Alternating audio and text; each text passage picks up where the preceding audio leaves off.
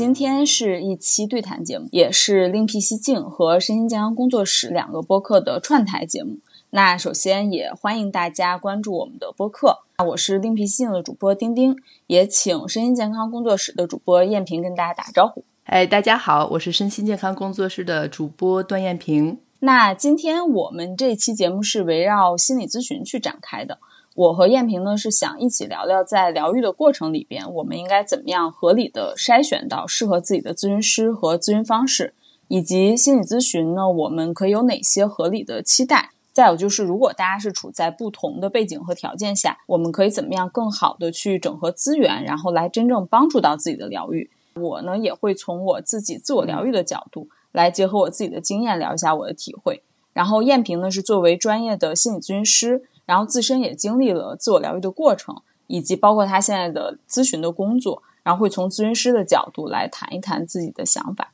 对，因为我现在是在法国做心理咨询的工作，呃，在做这个工作之前，我自己也做了很多呃自我疗愈，包括通过寻求其他的一些咨询师的帮助的疗愈的方式，所以有很多的一些感触吧。而且像。在中国，其实包括在法国，心理治疗或者身心灵疗愈行业吧，都是一个怎么说，有时候会有点乱的一个现象，因为你不知道怎么选择，而且鱼目混杂。大家有的时候就会可能尝试，但是可能会受到伤害啊，就有的时候就失去信心。所以今天我们特别想重点的聊一些这些问题。对对，因为其实我们作为都是曾经深度疗愈过的人，其实是也经历了挺多试错的过程，然后还有不同的一些疗法呀，自己不断的去试，在疗愈的过程里边吧，其实也经历了蛮多的。而且因为我也听说，就是包括声音健康工作室的很多听友在这方面也会有一些困扰。对，嗯。那接下来我们就直接进入正题。今天第一部分我们是想聚焦的是关于咨询的筛选，包括就是如何大家如何筛选咨询师，以及如何去选择到适合自己的一些咨询的方式。针对这个方面，其实我们首先就经常会遇到一个问题，就是对流派的看法。因为对于创伤疗愈来说，很多人可能会有一个困惑，就我是否是应该选择某一个特定的流派来处理自己的某些特定的问题，还是说应该怎么样去考虑？呃，包括对于筛选咨询师来说，流派这个事儿是否重要？那我觉得这个问题可以先请燕萍聊一下自己的看法。其实我个人对流派不是特别的，呃，怎么说在意吧？因为其实心理咨询的工作最主要的本质就是两个人。是最最重要的，就是不管他是什么流派，你是在跟一个人聊天，这个人可能他有一些专业背景啊，有一些其他的方法，但是不管是什么方法，在咨询的时候，比如我个人，我就会忘掉所有的流派、所有的工具、所有的方法，就只是跟眼前这个人在一起。那那到时候有什么样的一些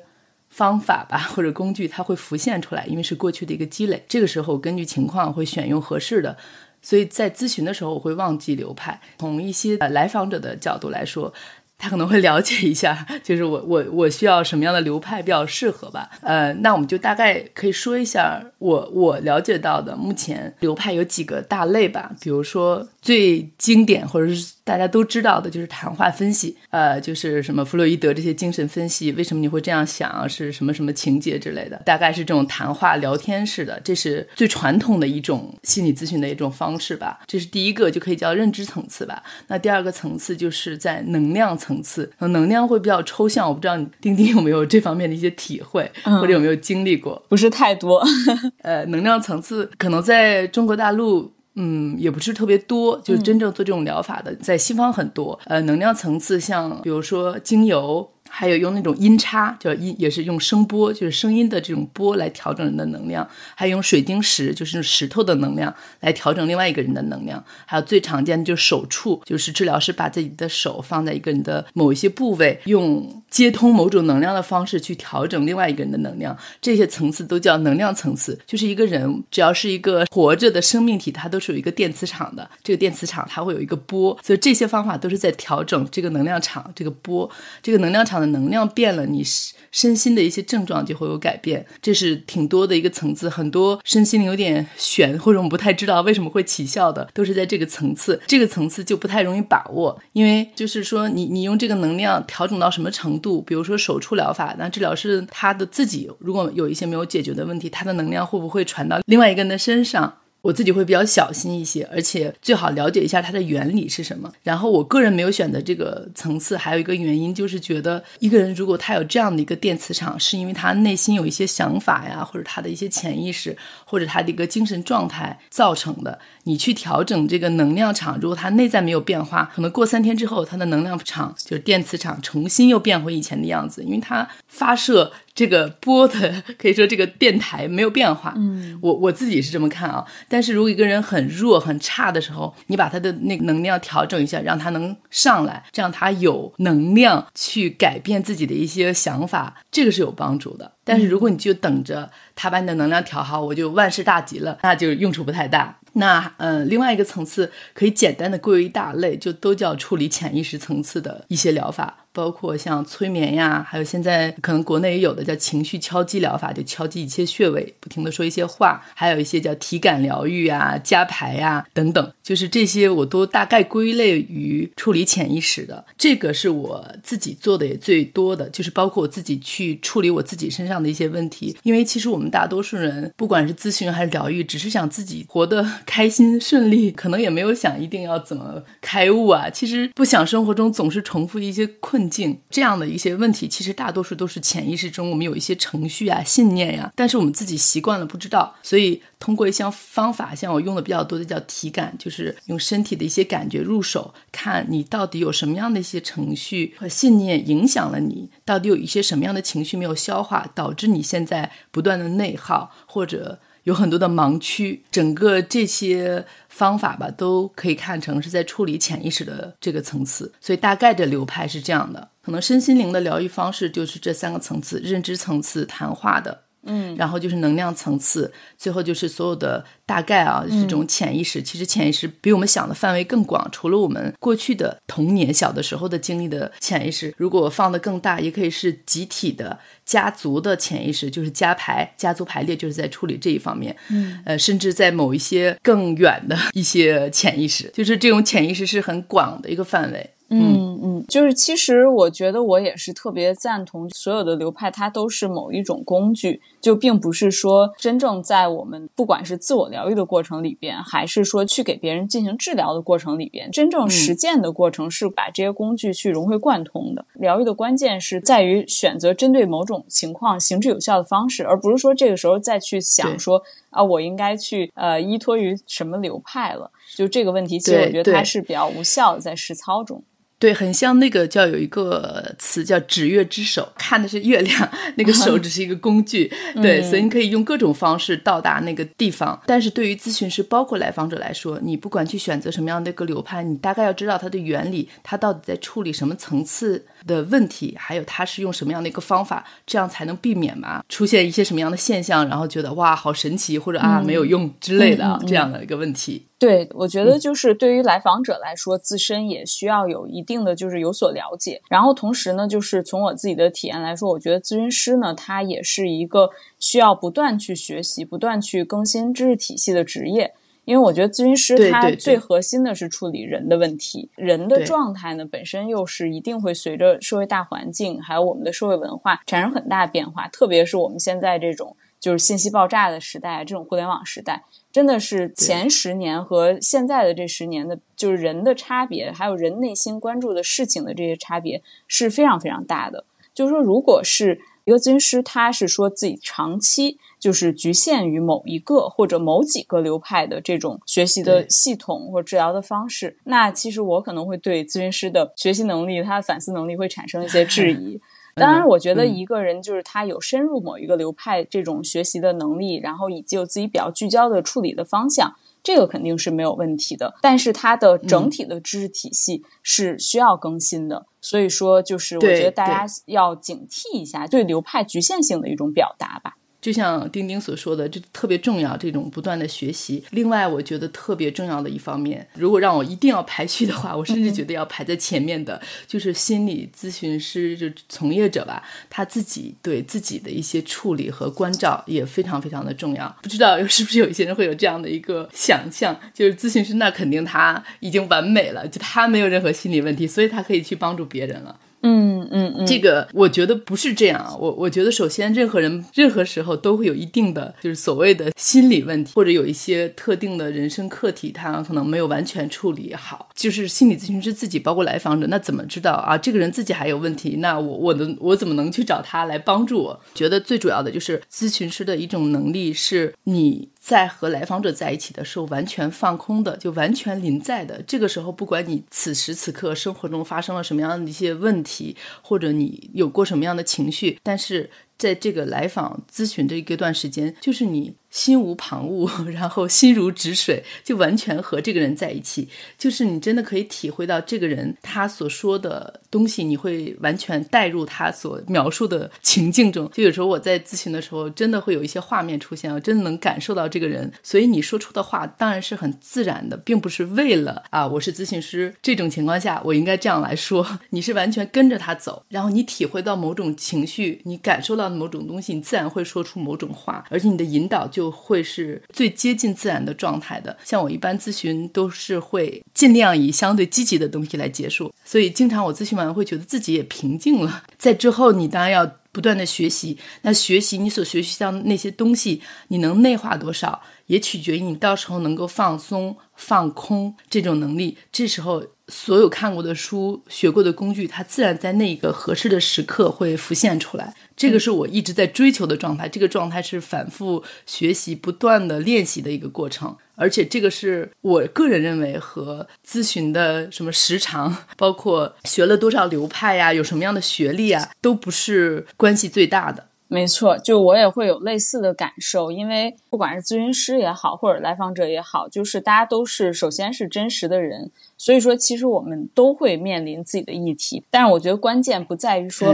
咨询师是一个完美的状态，或者说我已经完美解决了我人生中所有的议题了。是关键是在于就是不把自己的议题带入咨询，我觉得这个是最核心的。就在咨询中，就是咨询师这个是一个最基本的一个基本功，就是需要做好这种客体分离，不把自己的投射去带入来访者的议题。就是说，实际上我是看到了挺多呃一些 case 吧。就是咨询师实际上真的是会很容易把自己的一些投射或者自己的一些观点和看法带到咨询之中，这一点我不知道你是怎么看。因为每个人都有他带着过去的一些经历，包括可能文化呀、国籍啊这些背景。但是实际上，我个人认为咨询师最重要的、最重要的状态，就除了我刚才说要放松和放空，就是无条件的接纳，完全的、完全的、完全的接纳，就没有任何好坏、对错的评价。嗯，比如说这个人说，我真的想把我全家都杀光，然后自己死掉。那可能咨询师会说，哎呀，你怎么能这么想呢？你要想开一点啊。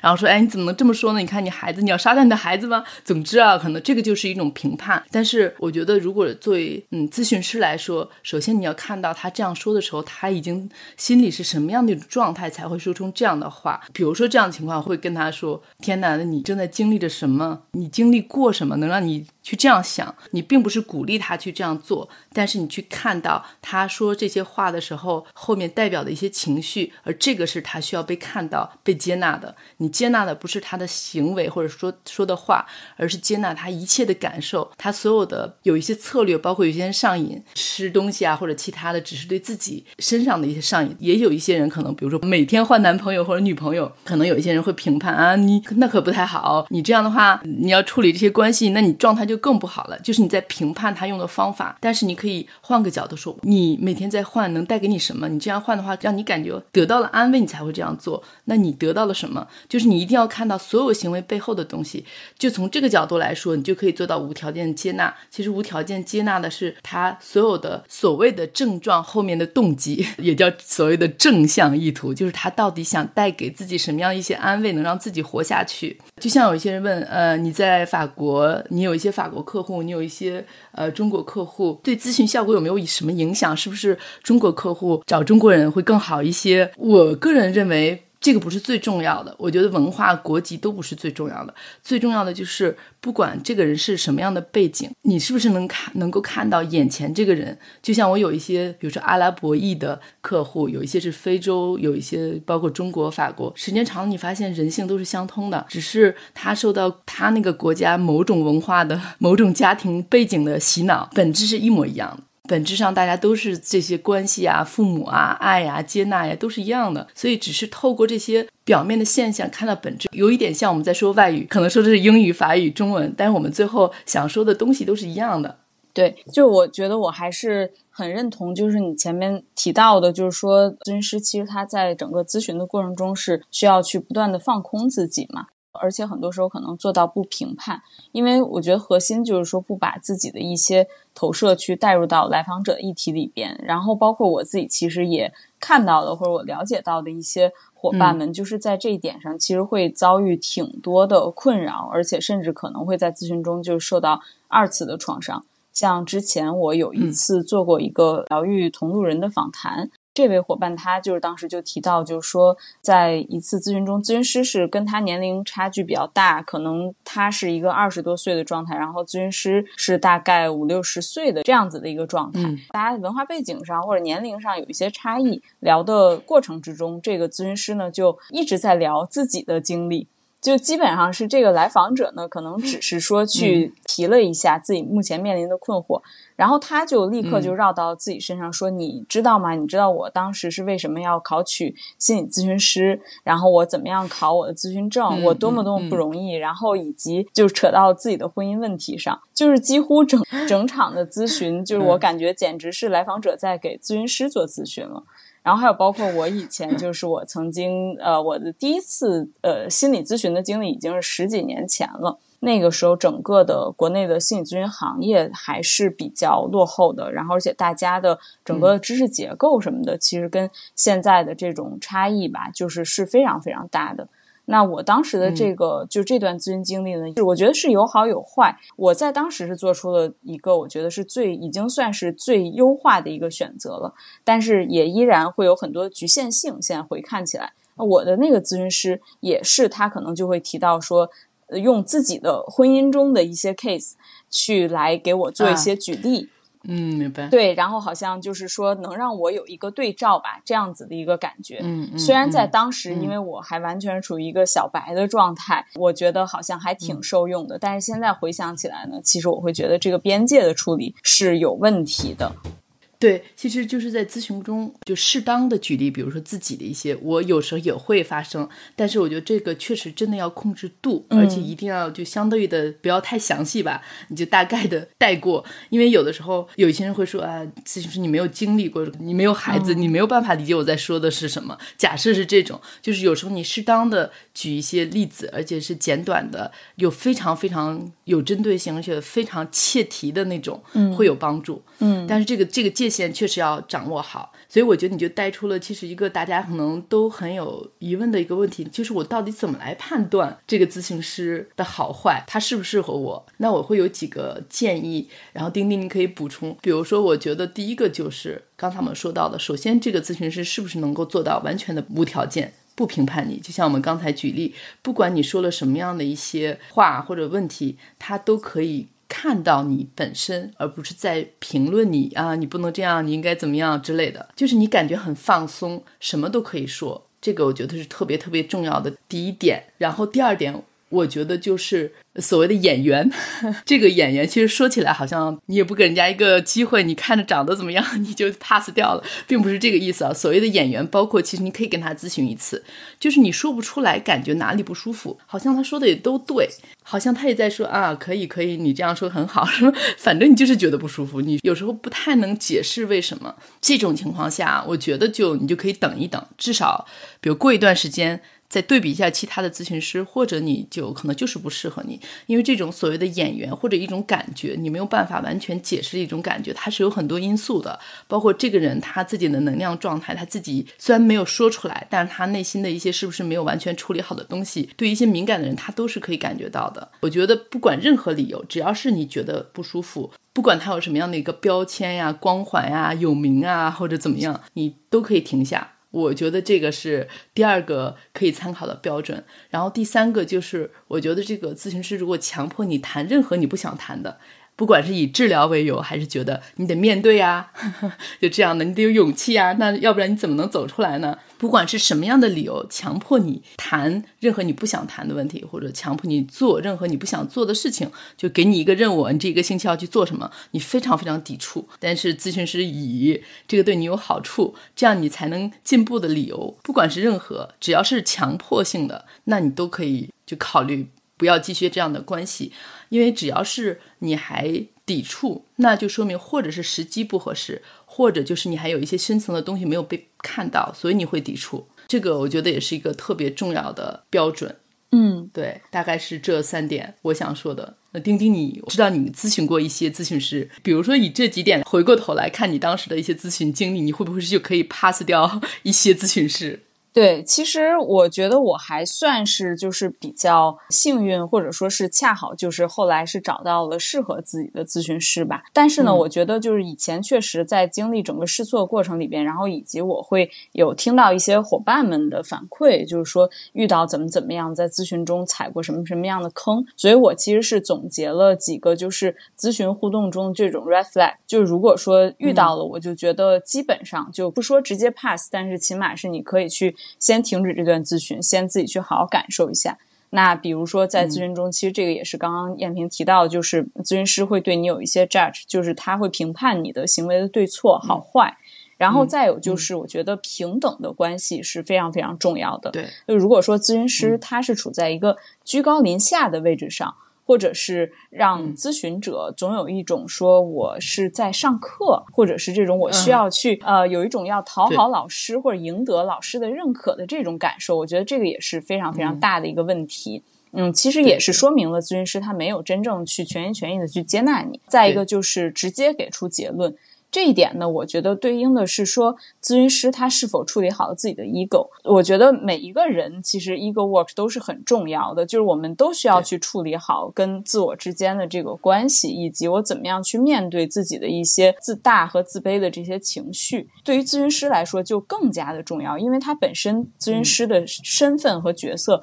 对于来访者他就起到了一个校准的作用。那如果说咨询师都没有处理好自己的 ego 的话，偏离了。对对，来访者来说就会更。更加的容易引起引发他的混乱，而且呢，在咨询中他可能会出现自己的投射，甚至就是像我前面说到，过多的说自己的事情，那很有可能是他的 ego work 没做好。或者他的自恋的一些核心的问题没有处理好，所以说，如果咨询师直接给出结论或者直接给出建议，这些我都是非常建议大家去立一个 red flag 的。这一点就是说，你说直接给出结论的时候是什么意思？可能直接会给你去做一个。结语，或者说是直接去给出一个结论性质的，呃，就是给你定下来这个事情它的正确与否吧。的确，就是我感觉好像在老一辈的咨询师，因为现在其实咨询的技术也在不断的更迭嘛。那从我可能十年前的这个经历来说，我就会觉得好像当时的大部分的咨询师还是有点像是一个大家长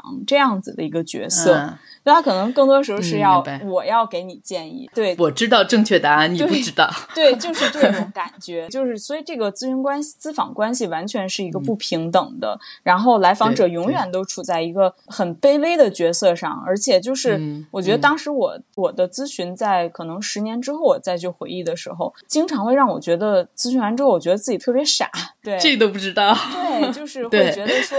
为什么。别人能这么明白，然后到你这儿，好像你就是很多道理都不懂，可以说是时代的一个局限性吧。其实我有一些客户曾经说，之前的一些经历有也有过这种情况，他没有引导你看到你为什么有这样的一些想法和状态，就本来这么简单的事你都没有看出来。但实际上，我们找咨询师的目的就是看到为什么自己会这样运行，看到那些自己没看到的盲点，就是看到背后的这些东西，而不是像你所说，确实是。感觉自己好傻呀！我这个都不知道，这个确实是非常非常需要警惕的。对，其实因为这些问题，就是我们产生的情绪或者我们的一些心理方面的议题，它本质上来说是没有高下之分的。也就像你刚才前面举的那个例子，我觉得也是特别契合。就是说，比如我可能有一个杀人的想法，或者是说有一些，比如说我有原生家庭的问题，可能我对我父母有一些什么样的一些愤怒感，然后可能表达出来是一种比较极端的情绪。但其实这些东西在咨询的场景之中，它并不可怕。对，因为咨询的场场景本身它是一个就是完全可以去把自己所有的东西都抛进来的这样的一个完全平等的场景。如果在这个场景之下，咨询师会给你去有一个对错方面的判断，或者直接给出你建议的话，那真的就是问题会非常大。与此同时，就是我觉得还有一点就是。有一些咨询师他可能会记不住咨询的内容的细节，这个我觉得也是非常非常大的问题。当然，这个就比较明显了。可能我觉得基本上所有的来访者都会对这样的问题会觉得非常的不爽，然后或者是觉得就是咨询师很不专业嘛。的确，其实从我看到的一些 case，包括我有时候也会在网上会看一些这方面的一些帖子什么的，不乏这样的咨询师会出现这样的问题，甚至有一些可能看起来也都是背景经历俱佳的咨询师。但其实他可能并没有真的很用心的在你们的咨访关系里边，在你们的一起的这个共同的工作里边，所以这个我觉得是最核心的，就是大家还是一定要注重觉察自己的真实感受。很多时候不在于表面看来对方建议的这种对错，也不在于表面看来可能我们在咨询中展现出来自己的一些极端情绪的对错，而是在于自己就是真实感受到了什么。也就是刚才前面燕平提到说，可能我去试咨询一下，然后我看一下我。我们是不是匹配？我对这个人是否有眼缘？然后我们之间产生的这样子的一个呃能量场，或者我们交流的氛围，是不是让我觉得舒服？就是一定不要拘泥于一些表面的对错，哪怕说对方可能说了一个什么样子的真理，但是我觉得我们是一定要分辨自己的情绪的一些细节是什么。比如说你的情绪是否有一些愤怒，然后抑郁。焦虑、压抑、困惑等等，其实这些都是会是在经历一个不是很愉悦的咨询的时候，很容易会产生的一些感受。但是因为我很理解，就是有的时候可能作为来访者本身自己就处在一个比较混乱的状态，所以可能自我的压抑或者是不能够清晰分辨自己的感觉是一个常态。所以在这种时候，就是脆弱的时候，我们也要及时的去尽可能的吧，去看清自己的真实感受。我觉得这个一定会帮助我们，就是能够更好的去筛选出适合自己的咨询师。嗯，确实是这样。就像你刚才提到的，为什么就很多咨访关系很容易出问题？所谓的丑闻呐，或者是受害者就咨询咨来访者反而变成了更大的受害者。那为什么会这样？就你刚才提到这一点，其中有一点就是来咨询的人他本身就是有。有一些脆弱的地方，有一些还需要处理的地方，所以他需要来找咨询嘛。那本身就是属于容易成为受害者的这种体质，或者已经有了这样的一一一个背景。嗯，那这样的话，你再遇到一些可能还没有处理好自己情况的一个咨询师的话，就很容易变成一个控制啊，或者变成一个被利用的一个角色。没错。那还有一个原因，我觉得就是做心理咨询的人。他之所以对这个工作感兴趣，通常肯定也是属于比较敏感的人。嗯，还有呢，他个人肯定是经历过一些探索的过程，你慢慢的可能也对这个工作感兴趣。敏感的话，它可以是好事，也可以是坏事。它可以是变成这种临在，能够完全感知到来访的状态，但他也可以利用这种我感知到了，然后去精准的控制一个人。没错，这个也是可以变成这样的一个反向的，就是看你的发心是什么嘛。那如果他的自我的个人的问题，他以为处理好，但是其实还。还没有处理好的话，再加上他这种可以控制别人的敏感性，再加上来访本来就是脆弱的，呃，所以就这些条件聚集在一起，就在这个领域吧，容易出现这样的二次伤害的问题。所以还是一个一个点，就是我们刚才提到的，对于咨询师来说，我最重要的一定是我的发心，我是想做什么。我当然可能是需要用这个来生存，但是我是我的发心是什么？要有人性的一种关怀，因为首先你是两个人嘛。那对于来访来说，你就是一定要，嗯，刚才我们提到的尊重自己的感觉。他来访可能来咨询的就是有这种不尊重自己感觉的问题啊。但是至少在这种咨访关系中，就想我花钱，他就是要尊重我的感觉，就是这么简单粗暴的一个逻辑，你基本上可以这样想，他就是来接纳你的一切，来帮你找到你没有看到的地方的。没错，对，说到这个，其实我就想到刚才就是前面你提到说咨询师的他的这种一些文化呀，然后或者是国籍的背景，其实我觉得这一点也会是成为一个就是筛选咨询师的标准。当然，这一点可能我跟你的看法会有一些不一样，从来访者的角度哈，因为以前呢，我也会觉得好像这个东西不算是最核心的，但是当我就是真正开始自我疗愈之后吧，大概是三年前，算是比较深入的。开始去挖掘这些东西的时候，然后那个阶段我再去筛选咨询师呢，我发现我还是会比较看重咨询师他自己的价值观，然后以及就是还有一个对于我来说很重要，就是他的知识结构、他的文化背景跟我的匹配度，因为呢，我会觉得就是大家接受到的这种教育的背景，然后以及可能我们的一些共同的学习方法。会帮助我们在咨询的合作中一起去处理一些问题。嗯，但是呢，当然相对于这些来说，我倒并不是说一定要去找一个背景多么多么闪耀啊，或者是看起来多么 top 级别的咨询师。反而呢，我觉得就是价值观，我还是会想要去放在第一位。就是相对于专业背景呢，我会觉得。是，我是更在意这个人本身，然后以及就是我前面提到的，是不是有可能大家能建立平等的、互相尊重的这种合作的关系？他的背景的多样性会对我产生吸引。可能这个的确也是很多来访者会去比较 care 的一点，就是说我会希望我的咨询师是经历过一些事情，不能说很多，起码他经历过一些事情，然后他身体力行的去面对了自己的议题，他自己已经起码是疗愈到一个。比较成熟稳定的一个状态了，这个也是我非常看重的，因为我自己本身的疗愈理念，我也是会觉得说，疗愈还有包括咨询的实务工作都是身体力行的，它不是坐在学院里边坐着研究出来的，也不是像刚才比如说燕萍你提到也特别典型，我现在又看了一本什么书，然后我要把这个理论套到某一个现象上，或者甚至是某一个来访者的身上，其实这些真的会在咨询的实务工作中会出现。那他对于来访者的影响就会很大。那我觉得一个好咨询师是说，他既有一个理论体系，但是理论体系在实操中如何真的落地？然后还有就是他作为一个人是是否真的活出真实的自我？他是否通过做这些事儿是在践行自己的价值观？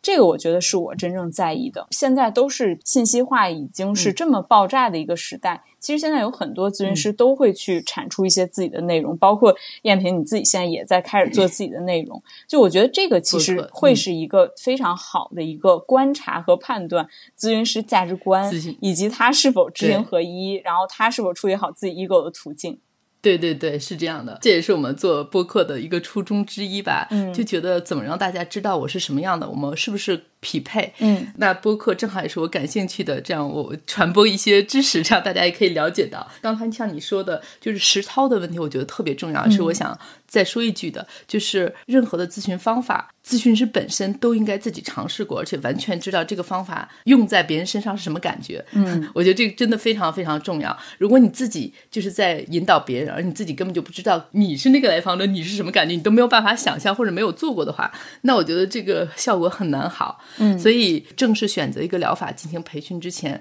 我就把大概是法国这边市面上存在的疗法都尝试了一遍吧，也没有所有的，肯定不是百分之百，就大多数就自自己作为来访者去感受，感觉哪个对我的帮助比较大，它是从什么层次，最后我选择一个对我帮助最大的，而且我自己平常会经常使用的一些这样的方法。你去处理来访的时候，你就会发现，你就是我们刚才说让这些工具自己浮现上来，可能性就非常大，你自然就会升起一些身体上的感觉啊。那我现在有这样的感觉，我要用这种方法，因为我曾经试过，所以这个实操是特别重要的。嗯嗯嗯，对。然后另外，丁丁提到这个，就是说咨访关系其实它既平等又不平等，就是平等的应该在于是两个完全平等的人，并不在于这个咨询师比我呃更。高级更完美，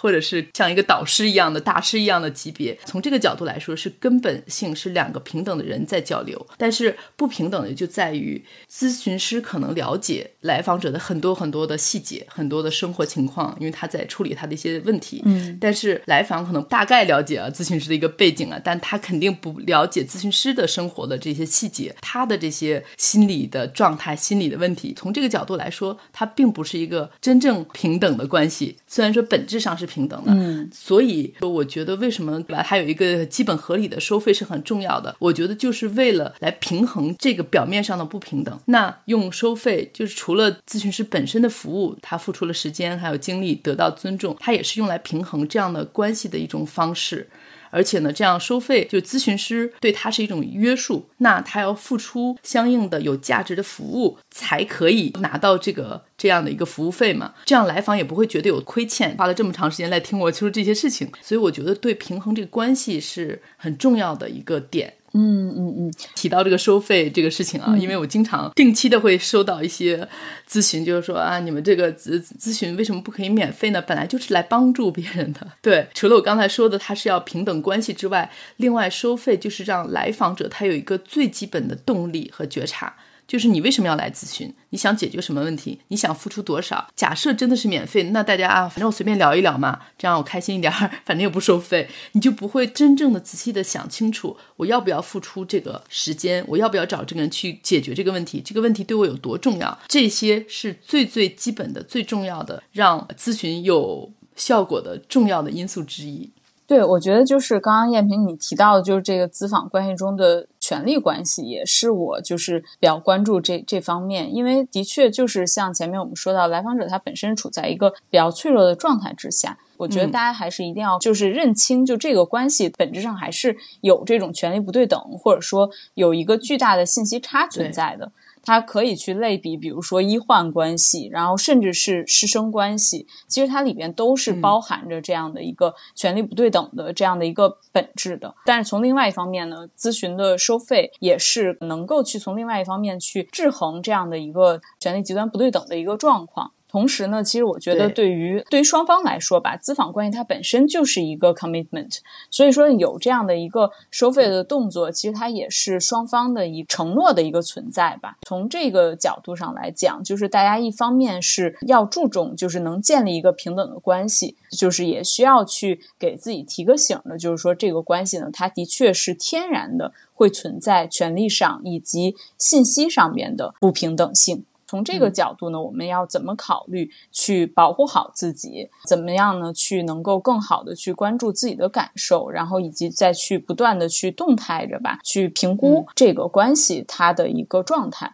对，也是因为如此，就在咨询中会有一些基本的伦理嘛，像最基本的，我觉得就是严格的保密，就是你不要在任何情况下以任何理由，呃，泄露就来访者吐露的任何的信息，这个非常重要。这个是最基本的伦理，然后就是不评判。我们刚才聊过的，嗯，对。那这个我就想到了一个问题，就好比说，我们可能也会去听一些心理学方面的播客，然后还有一些这方面的一些就是讲案例的书，比如说前两年就是很火的，我看你们的节目之前有聊到，也许你应该找个人聊聊。就像这一类的书，其实它也是涉及到来访者的一些经历嘛。那这个跟刚才咱们前面提到那个伦理之间，它的关系是怎么样？这个我觉得首先肯定是匿名，就是你你没有办法对上号，或者他可能糅合了几个案例。我曾经看到这样的书，他会说，就为了保护来访的隐私，比如说他把这个人的他的妈妈的情况跟那个人的爸爸，反正就混合在一起，并不是一个真正的案例，但是每一部分是真实的，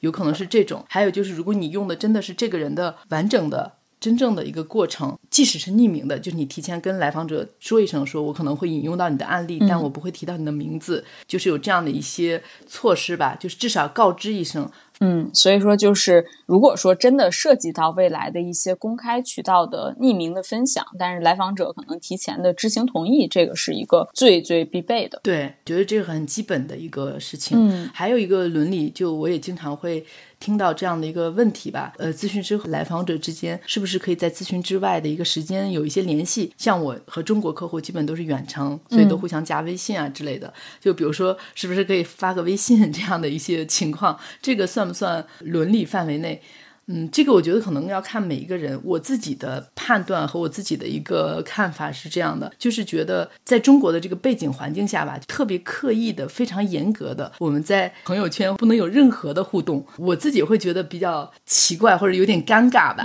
就觉得好像生硬、冰冷的这种，本来就是两个普通的人嘛，只是你选择找我做咨询师，所以我是觉得不是严格的不可以联系，但是不是咨询之外的咨询，比如说发十个。很长很长的微信每天发，那这是肯定是超过了某一些边界，但这个边界就是可能咨询师包括来访者自己来掌握。对我来说，我会注意不要有日常的交流，比如说，哎，今天你吃了什么？假设哈这种，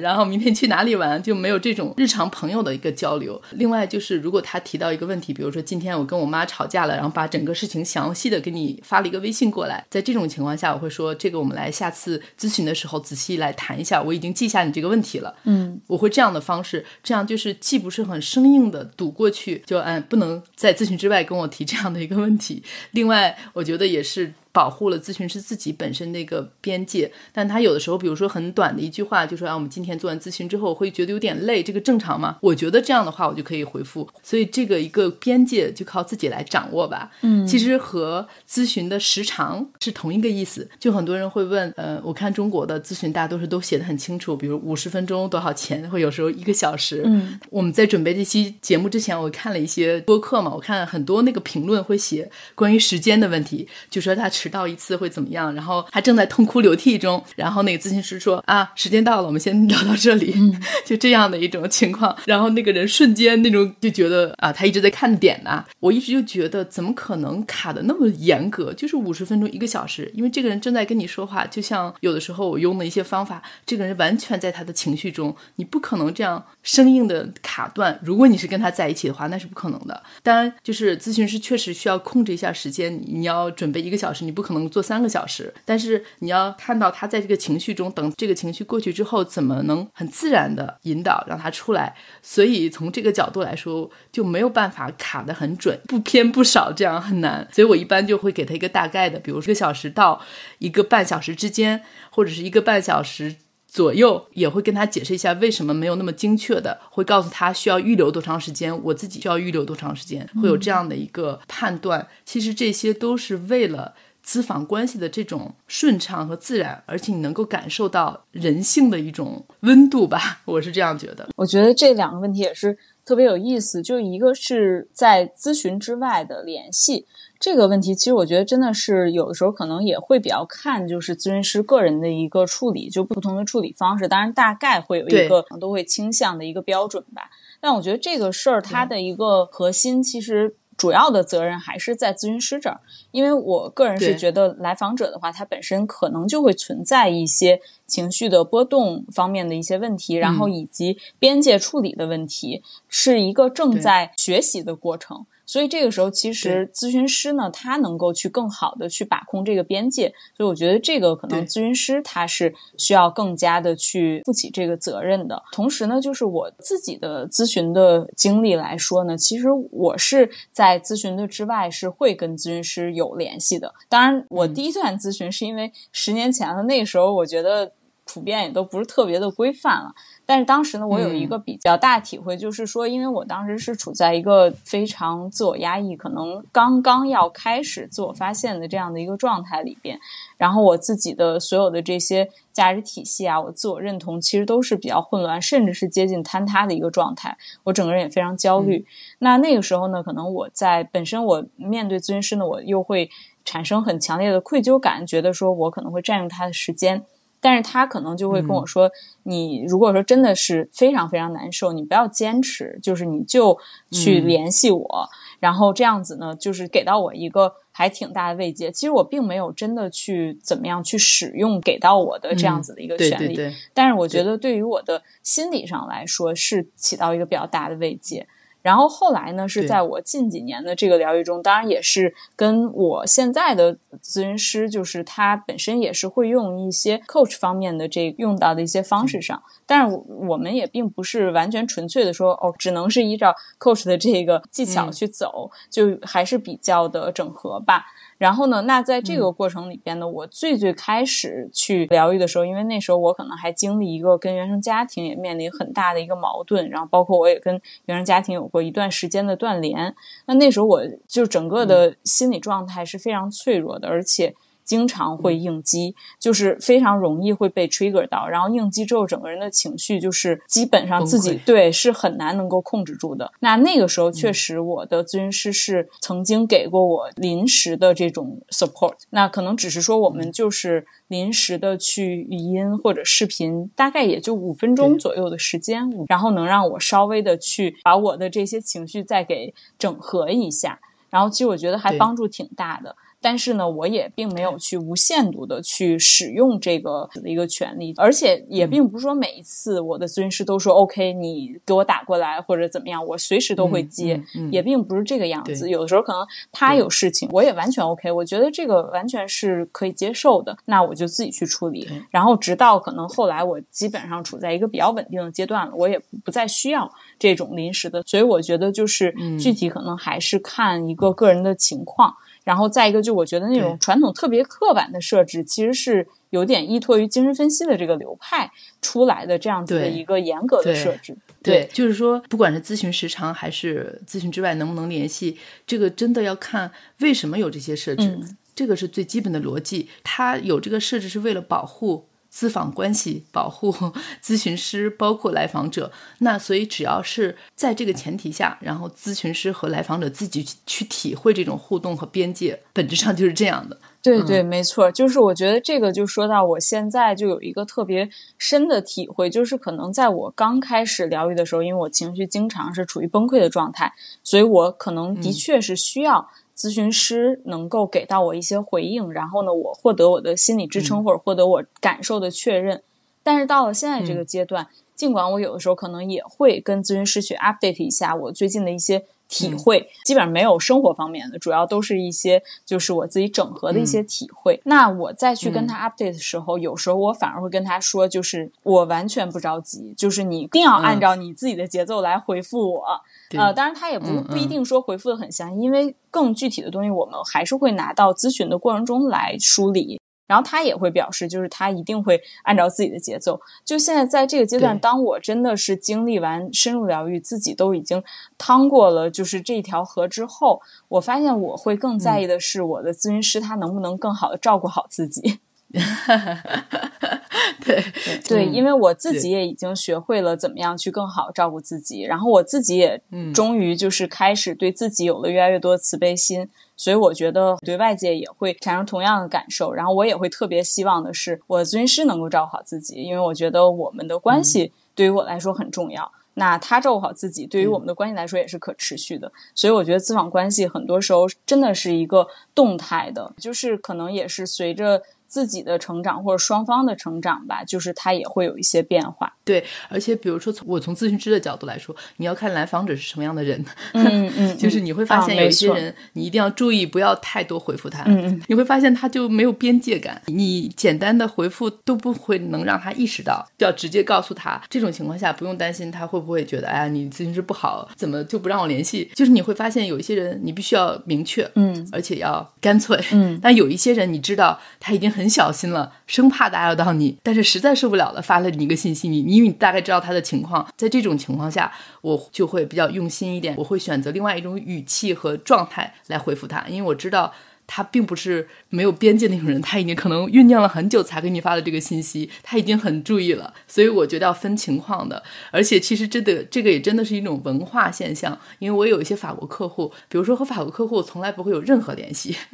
在咨询之外，就是我刚才提到的这些一丁点都不会有，因为它就是一个文化或者是业界的共识，而且没有任何疑问的非常清晰的共识，就是不会有任何联系。但是在中国。也可能是因为我是加微信用视频的方式吧，就会觉得这个不是很清晰的，让我，所以我是自己用我自己这样的一种感受，根据来访者是什么情况，然后再根据我自己的边界选择的一些回复的方式。嗯嗯嗯，没错，反正我觉得就是说，大家还是按照自己的需求吧，从来访者的角度，从自己的需求出发，然后同时当然也是自己的责任呢，也是要去尽量的梳理好自己的边界。即便在很崩溃的情况之下，可能还是更多的去承担起自己情绪的责任，然后呢，把大块的问题放到咨询中去梳理，我觉得这样会比较合理一些。其实我们刚才探讨的主要还是基于就是呃以谈话治疗为主这样子的一个治疗方式。不知道就是说，如果说我们筛选的时候，比如说也还是会面临很多不同的一些技术啊什么的，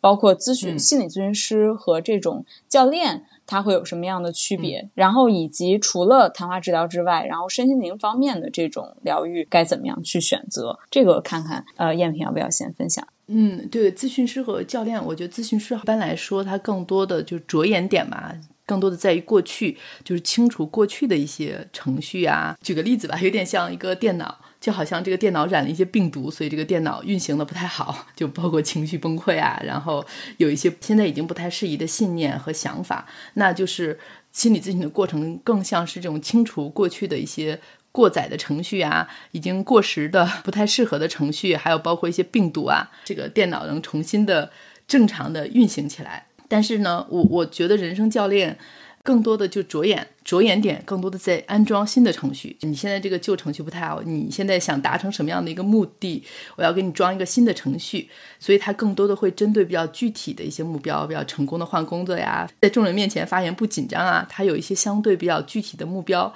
而且根据这个目标，它会给你一系列的练习，就是所谓的教练，就是在安装一些新的程序，让你能够达到目标。当然，这两个都会有重合，比如说咨询师也会在处理就清除病毒的同时，帮助。你或者引导你去安装新的程序，就是让你去找到人生的方向，找到新的目标，去实现这些。但人生教练他在装你的新的程序，让你成功的发言不紧张。他可能也需要处理一些你过去经历过的一些紧张的时刻，他也会就是对过去有一定的处理。但是就是说根本的点，最基本的方向是这样的。嗯嗯嗯。不管是选择咨询师还是选择教练吧，可能我最核心的还是先去判断一下这个人的价值观是怎么样。这个就让我想起来之前我看过一本书，就是他是讲儿童治疗师的。中文名是登天之梯，然后英文名是非常形象，就是 The Boy Raised as a Dog，就是像被狗一样养大的男孩。然后它里边也是有非常多的 case。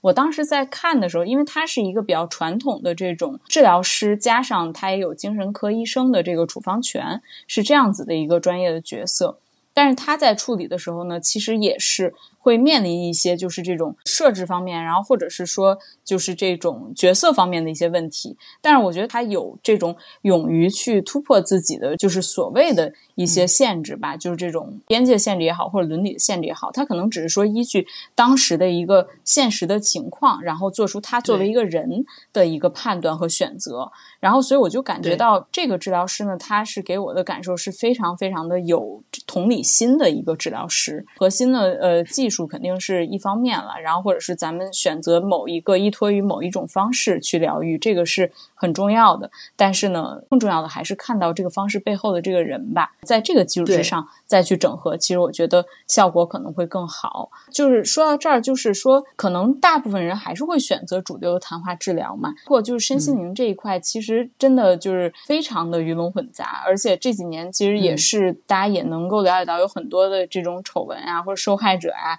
假大师啊，这些，其实我对这方面，甚至我也是没有太多的经验，我甚至自己也有一些偏见。但是上次跟艳萍沟通完之后，我我会有一些就是新的启发。就是艳萍要不要分享一下身心灵方面？有怎么样的一些筛选的一些途径？其实这个筛选跟我们刚才提到的和心理咨询师的筛选，我觉得一样的。嗯，就是不管他是用什么样的方式，他是不是让你觉得他很厉害，你不厉害，我可以用我的能量改变你的能量，你看我厉害。就是他当然可以去做这样的事情，但是他说的方式，还有他再怎么跟你解释，他。就是你是可以感觉到他是想显示他厉害，还是想帮助你？这个还是跟我们刚才是同一个意思。就是你一定要尊重自己的感受。任何情况下，不管他有什么样的头衔，什么样让你觉得哇，我天哪！就是有时候能量处理会有这种情况啊。就给你做了一次能量处理之后，你就整你就觉得整个人真的瞬间就不一样了。因为我自己在这边做过，你觉得特别的神奇，就这个人太厉害了。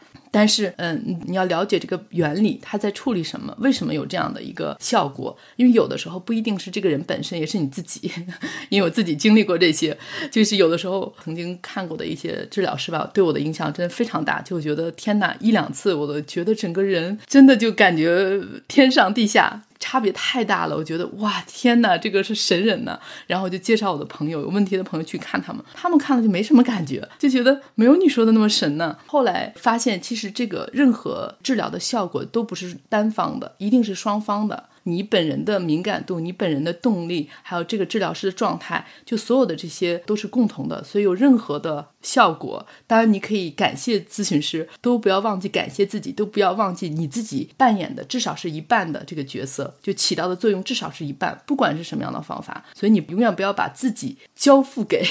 某一个治疗师，不管他用什么样的方法，这个特别重要。所以你只要没有丢掉自己，你就不容易成为这样的受害者。你知道你在找他帮你做什么，你知道你需要改善什么，而你自己做不到，就是你很清楚的知道为什么找他有什么你没有，而不是认为你什么都没有，他有，他把他的给你，他带给你。嗯，对，这个我觉得是最基本的逻辑。有了这样的一个逻辑，还有我们刚才说的，你要尊重自己的感觉，你要去感受他是不是在无条件的接纳你，他没有他太大的自我，一定要认为他比你强，那就没有问题了。没错，就我觉得真的是，其实不管是筛选任何的一些疗法，还有包括就是可能身心灵方面有非常多的这种，嗯，在我看来就是挺五花八门的各种各样的疗法。其实如果说大家真的有这样的需求的话，我觉得是可以去尝试，因为我们是想要去疗愈好自己嘛，就像神农尝百草的这个过程。但是只要说这个过程里边是带着自己的主体性的话，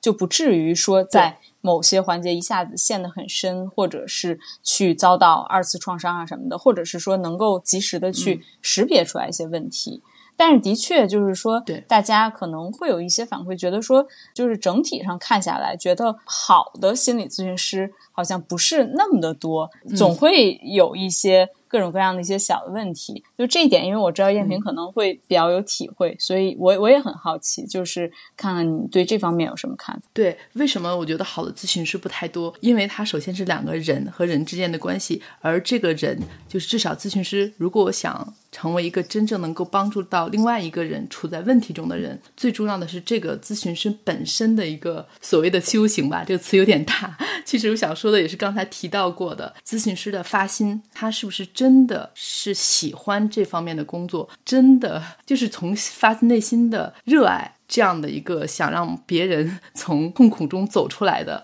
这样的一个过程，因为我了解到的有一些咨询师就是自己久病成医，因为他自己老是处理自己的问题啊，最后觉得哎，我顺便做这个工作吧，可能他不一定真的那么对帮助别人有那么感兴趣。我觉得啊，有一部分对我来说做这个工作最大的快乐就是一个人，他以为自己很差，他觉得生活要塌了，而我看到他这个人那么好，然后我做一个工作让他看到他自己真的很好，然后他发现哇，真的很好，我感。谢你啊！我那时候太开心了，就是那种一个人一直在找找一个东西，你告诉他啊，在这里，然后呢，你扮演的这个角色让他看到了。其实真的想走出来的人，就不是我或者另外一个人让他看到，他真的想看到，他也是可以看到的，因为这个人想看到是最重要的。但是作为咨询师，如果你正好扮演了这样的一个角色，然后你从心有一种快乐，这个我觉得就是所谓的发心，就你真的想帮助这个人，这是最最最最重要的。因为就像一把刀，既可以作为手术刀帮助别人，也可以杀人。所以你有工具，就是咨询师在这样的一个位置和角色中，如果你发心是不对的，那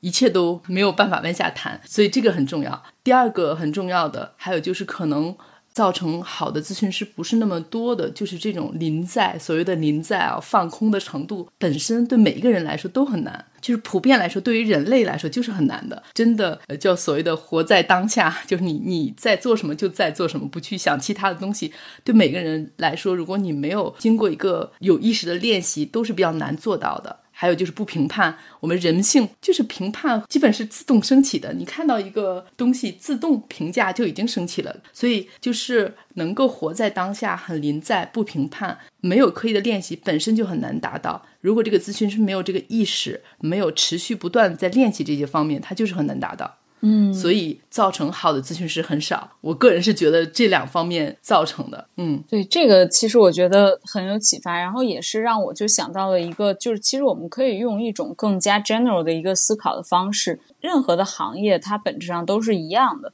咨询师的话，如果我们拿掉了说他的这个助人啊什么的这些光环来说的话，它也是本质上是一份就是某一个行业的某一个工作。那么，其实，在任何的行业里边，就是一个人，如果说他能把自己的一些天赋、一些已经具备的素养，跟他自己所追求的这种核心的价值感，他的核心的价值观能够去做一个比较完整的一个结合，其实本身就是很难的。因为我们也都知道，就是一个 common sense，很多人其实并不是真正喜欢自己的工作，他可能只是把这个作为一个呃养家糊口啊，或者是这这样的一个就是普通的一个工作的途径而已。那所以从这个角度来说，也的确是就是。本身能把这些做做一个很好结合的人就不多，然后每个人的可能从事助人工作的动机又不一样，人的价值的驱动也是不一样的。有的人的价值驱动可能的确是想要去帮助别人去发掘好他的潜力，或者是帮助别人去能够变得更好。但是有一些人的价值驱动，可能他跟其他的一些行业，比如说金融啊，然后或者是一些科技啊，跟其他这些行业说，我想获得一些名利，然后和金钱，其实是没有区别。它，但是它可能会在心理的行业。所以说，我觉得从这个角度，就是大家也是依然还是回归到价值观，我觉得这个是最最好的一个标准。那小伙伴们。以上就是我们关于心理咨询这个话题对谈的第一部分。本周末我们会更新下期节目，也就是我们对谈的第二部分。那这个部分呢，我们会继续围绕心理咨询这个话题，聊到对于咨询的一个合理的目标和期待，以及在咨询中我们可能会涉及到哪些议题。同时呢，我们也会来聊聊，如果说有一些伙伴是出于自身目前各方面条件的限制，不能进行心理咨询的话。那我们选择疗愈自助，在这方面可以有哪些更为有效的选择？欢迎大家继续关注我们的下期更新，谢谢收听。